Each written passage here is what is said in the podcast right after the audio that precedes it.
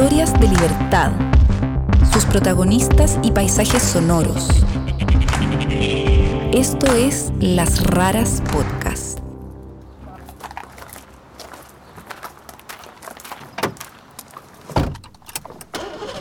Me encanta, me encanta este auto. ¿Qué auto es? es? una chochera. Es un mini.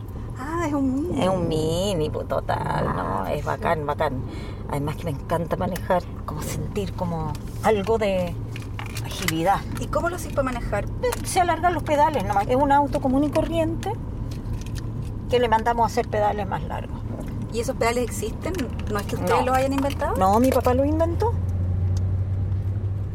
Siempre habíamos querido contar una historia que nos permitiera reflexionar sobre nuestra relación con el cuerpo, sobre los estándares de belleza y la forma en que enfrentamos esas imposiciones culturales, sobre el rol que juega nuestra imagen en la construcción de nuestra identidad y sobre el valor de la diferencia. Le dimos muchas vueltas a la idea antes de darnos cuenta de que la protagonista de esa historia estaba muy cerca. Patricia May es mi tía en segundo grado. Ella tiene un cuerpo diferente, como todos, de alguna forma, pero lo suyo es bien extremo. Yo tengo una condición que se llama pseudoacondroplasia. Ese es el nombre científico, pero es lo que las personas habitualmente ven como enanismo. Eh, mido un metro dieciséis. Cuando yo era una adolescente, con Patty pasamos varios veranos juntas. Su estatura a mí nunca me impresionó. Supongo que porque siempre estuvo ahí y era normal dentro de mi mundo. Sí recuerdo haber mirado, mientras tomábamos sol en la playa, las cicatrices profundas que tiene en sus piernas. Pero nunca le pregunté nada.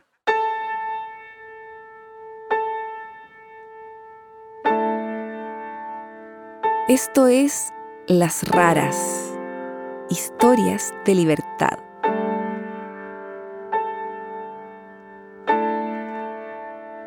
Cuando era niña, a Patricia nunca le explicaron que era un poco distinta a lo que se considera como, entre comillas, normal. En su casa no era nada de rara. Su papá, su hermana y su hermano se veían como ella. Patty no tenía ninguna conciencia de su diferencia, hasta que un día, a los cuatro años, fue al centro de Santiago Y una señora me quedó mirando, yo creo que mi mamá ni se dio cuenta, y le comentó a otra, pobrecita, le dijo, y tan linda que es. Oh, Y me acuerdo que esa noche, recuerdo esa noche, al tratar de quedarme dormida, yo pensaba, ¿por qué me habrá dicho pobrecita? Porque yo no entendía por qué me decía pobrecita, porque yo no encontraba que tuviera nada de pobrecita. Y eh, no, no me atreví a preguntarlo, y, y recuerdo que ese fue el inicio de un proceso.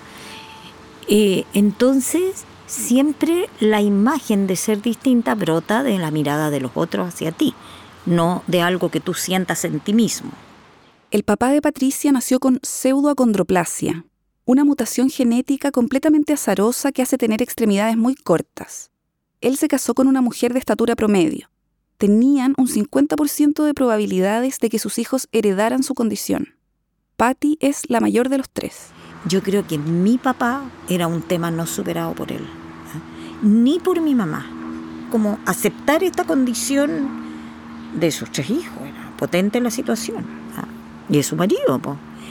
como aceptarla así ante los otros, sobre todo, como, como tener el arrojo. Y... No, entonces para nosotros fue muy fuerte que esto jamás se conversó. La palabra enano en mi casa no existía y sin embargo nosotros en la calle se reían de nosotros y nos decían enano. Entonces era una, una situación así súper eh, oculta, como había algo por detrás que nadie nombraba y cuando la palabra se escuchaba en alguna parte todos se hacían los lesos. Pero ese tabú que existía en su casa se rompió cuando Patricia entró al colegio. Bueno, ahí ya fue radical y fue radical porque había niñas que se burlaban de mí. Por eso me di cuenta, no por otra cosa. ¿ah? Y porque también viví algunas situaciones ya un poquitito mayor, siete, ocho años, de estar con mi papá y ver que se reían de mi papá. Así que yo creo que fue a partir de eso que empecé a darme cuenta. Los inicios de ese proceso, como se puede suponer, fueron duros. Me producía mucho dolor, mucha pena, mucha ve- vergüenza. Yo tenía mucha vergüenza. Ese, ese era un sentimiento muy importante. Y lo que me acuerdo que yo hacía es que lloraba escondida, que nunca le dije a nadie. ¿ah? No es que tuviera una vida amarga, oscura ni encerrada, pero sí una vida con mucho dolor y dolor sola. A los ocho años, Patricia empezó a ser sometida a una serie de cirugías que buscaban, de alguna forma, arreglarle el cuerpo. La primera fue en un centro ortopédico en Oxford, Inglaterra, y el objetivo era enderezarle las piernas. Estuvo cinco meses enyesada hasta la cintura y acostada. Ella recuerda haber sentido un profundo aburrimiento, también miedo y dolor. Pero también tengo bonitos recuerdos porque era un hospital enorme, como una ciudad de, de niños, y nos llevaban ponte tú al colegio, en camilla, o sea, al colegio de niños hospitalizados. También me acuerdo de una vez que nevó y después de la nieve salió el sol y sacaron todas las camas. Yo adoro la nieve por eso. Nos sacaban la, la cama al sol en la nieve y era una sensación de frescor exquisita. La siguiente operación fue para elongarle los huesos, en Escocia. Le cortaron la tibia y el peroné y le insertaron un mecanismo que permitía ir alargándolos de a poco a lo largo de meses de tratamiento, durante los cuales sus piernas estaban atravesadas por fierros. Además de que la operación cuando te despierta es dolorosa, horrible. ¿ah? Tuvimos todos esos meses con las piernas colgando de unas poleas donde te iban abriendo esta cuestión. Hicieron una tortura. Entre una operación y la otra, Patty pasó cinco años sin caminar. ¿Y cuánto creciste? Yo crecí 5 centímetros. Comprenderás que, claro, tú podrás crecer 20 centímetros, pero igual te ves como eres. O sea, no vas a cambiar tu naturaleza. Igual no es que vayas a tener una apariencia normal, que es lo que yo creo que los papás tratan de lograr con los hijos. ¿ah? Yo creo ahora, mirado desde ahora, que a nosotros nos sobretrataron. Estábamos siempre sometidos a alguna cosa para mejorar algo, que finalmente no es mejorable, nomás es así. O sea, yo siempre tenía una sensación emocional eh, y, que, y que estaba en el ambiente, que se sentía en el ambiente, en mi familia, en mi familia más extendida, de que había algo mal.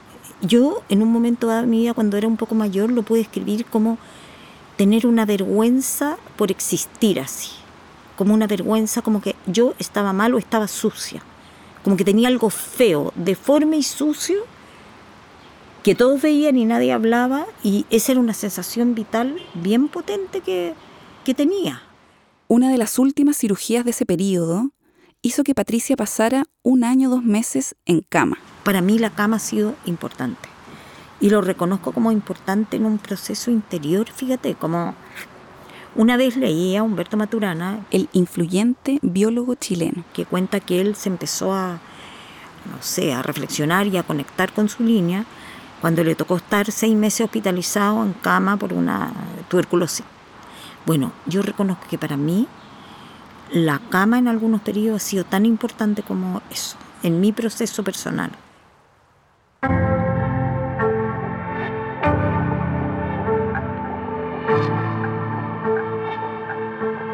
Para que no se atrasara en el colegio, durante ese año sus papás contrataron a un profesor particular, el señor Arriagada.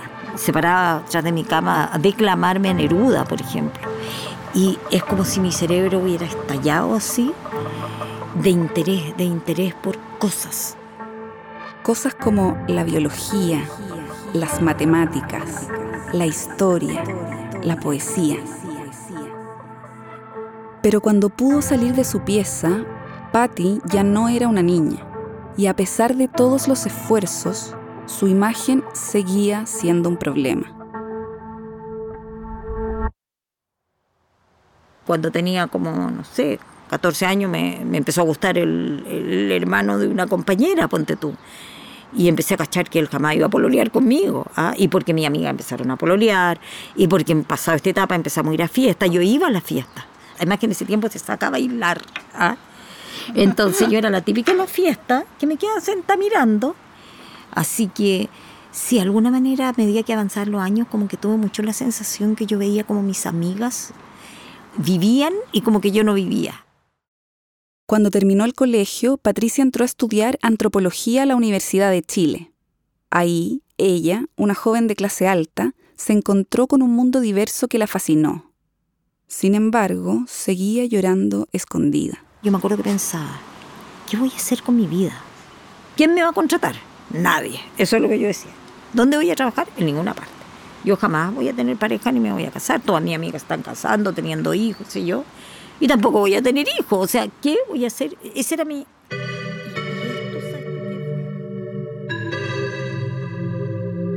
Hasta que un día tomó la decisión de no llorar más y de dejar de autocompadecerme. Y fue así, así. Y de salir adelante y de ser feliz.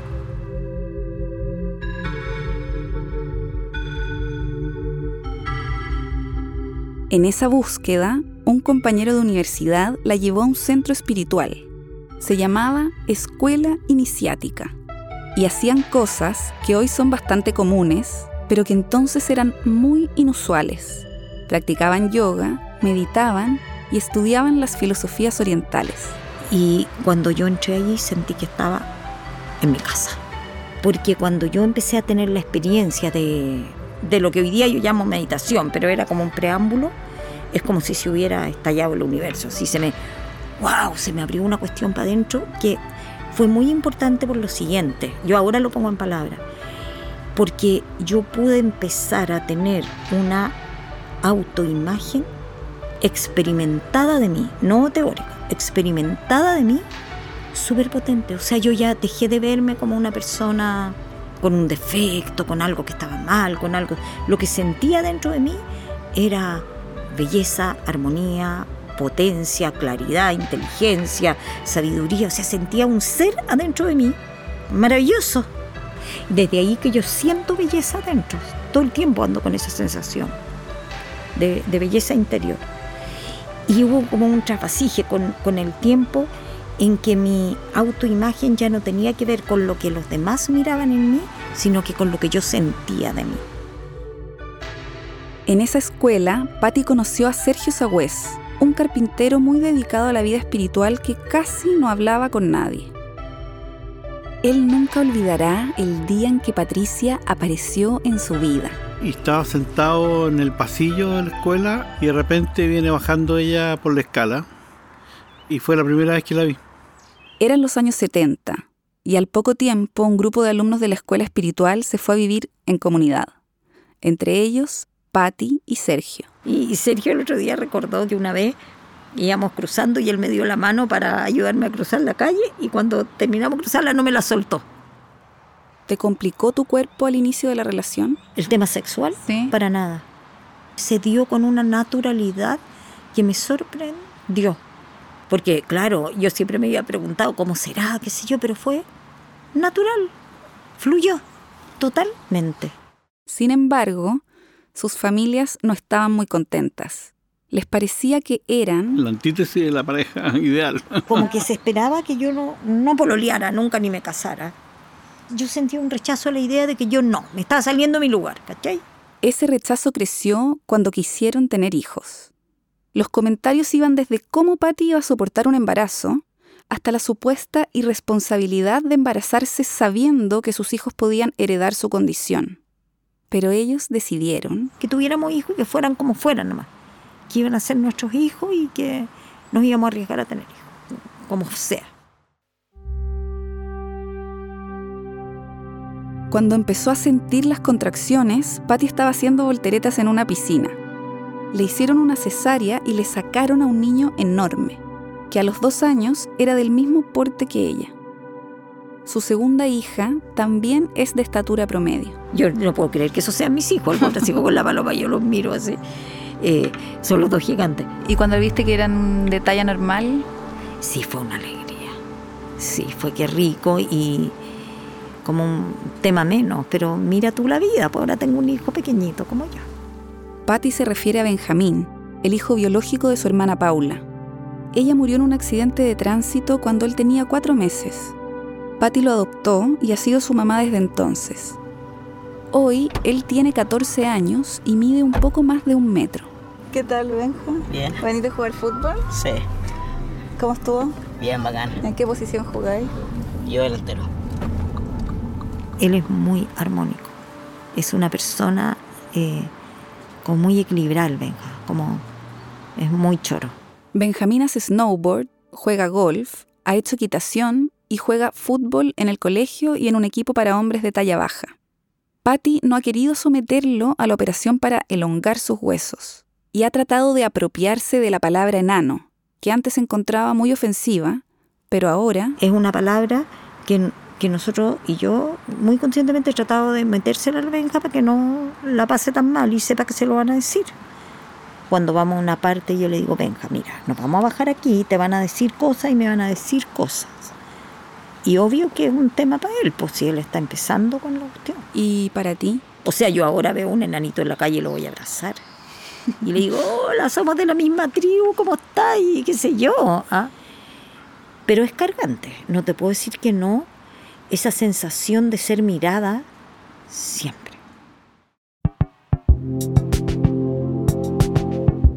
Después de muchos años de trabajo en torno a la espiritualidad, Patricia se ha convertido en una líder en ese campo. Con Sergio fundaron un centro llamado Escuela del Alma, que funciona en la parcela donde viven en las afueras de Santiago y por el que han pasado cientos de personas. Patti además ha publicado cinco libros, fue columnista del diario El Mercurio y actualmente pertenece al Grupo de los 21, una agrupación de destacados artistas e intelectuales chilenos que buscan influir en el debate público. Patti, ¿y cómo crees tú que tu cuerpo ha definido tu espiritualidad? Yo creo que el cuerpo me ha dado una experiencia humana, una dificultad humana, un dolor humano que me ha permitido manifestar la espiritualidad quizás con más cercanía, que me ha hecho desarrollar como ser humano la claridad, la fuerza, la sabiduría de vivir, el sobreponerme, me ha dado un montón de cosas. Yo creo que me ha obligado a tener una reflexión y una profundidad y me ha obligado a pararme en la vida de otra manera, digamos, obligadamente, a reflexionar sobre la imagen, a obligatoriamente conectarme con una identidad más profunda. Así que claramente sí ha tenido que ver. ¿Cómo te relacionas tú con el tema del cuerpo hoy? A ver, yo vivo en mi cuerpo mucho, más que cuando joven, porque lo siento más. He ido desarrollando, probablemente a partir de la yoga y, y de mi propia interioridad, una sensación corporal muy potente. Hoy día el cuerpo es tan exaltado, no tan importante, la imagen del cuerpo, la apariencia del cuerpo, pero las personas no viven en su cuerpo, viven en la imagen intelectual de su cuerpo que se hacen a partir de lo que los otros dicen o la cultura dice. Pero no viven en su cuerpo, no sienten su cuerpo, no disfrutan su cuerpo. Yo disfruto mucho mi cuerpo, en todo sentido, desde la comida, al aire, a la sensualidad, todo. ¿ah? Eh, para mí el cuerpo es muy importante como una fuente, es lo que me conecta con el mundo, es como el vehículo de mi alma. Entonces lo vivo muy desde adentro para afuera el cuerpo, no desde lo que los otros me dicen. Yo que toda nuestra cultura nos hace el movimiento completamente opuesto.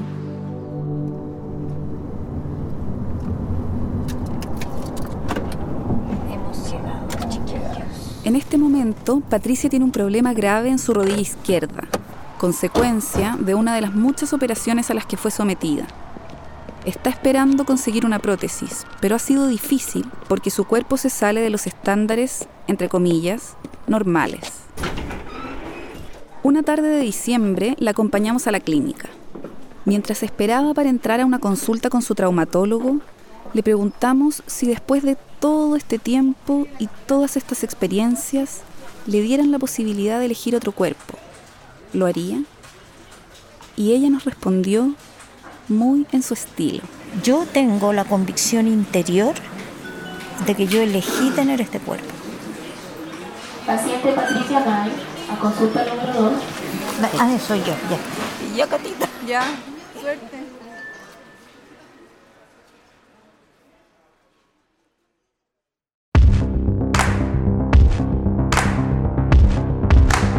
Las raras somos Martín Cruz y Catalina May. Esta tercera temporada cuenta con el apoyo y financiamiento de la International Women's Media Foundation. La música original es de Andrés Nusser. Las portadas de las historias de esta temporada fueron realizadas por Felipe Rabó. Pueden ver fotos y más información sobre nosotros y nuestras historias en lasraraspodcast.com y Las Raras Podcast en Instagram, Facebook y Twitter. Pueden escucharnos en Google Podcasts, Spotify, Apple Podcasts o donde prefieran escuchar sus podcasts.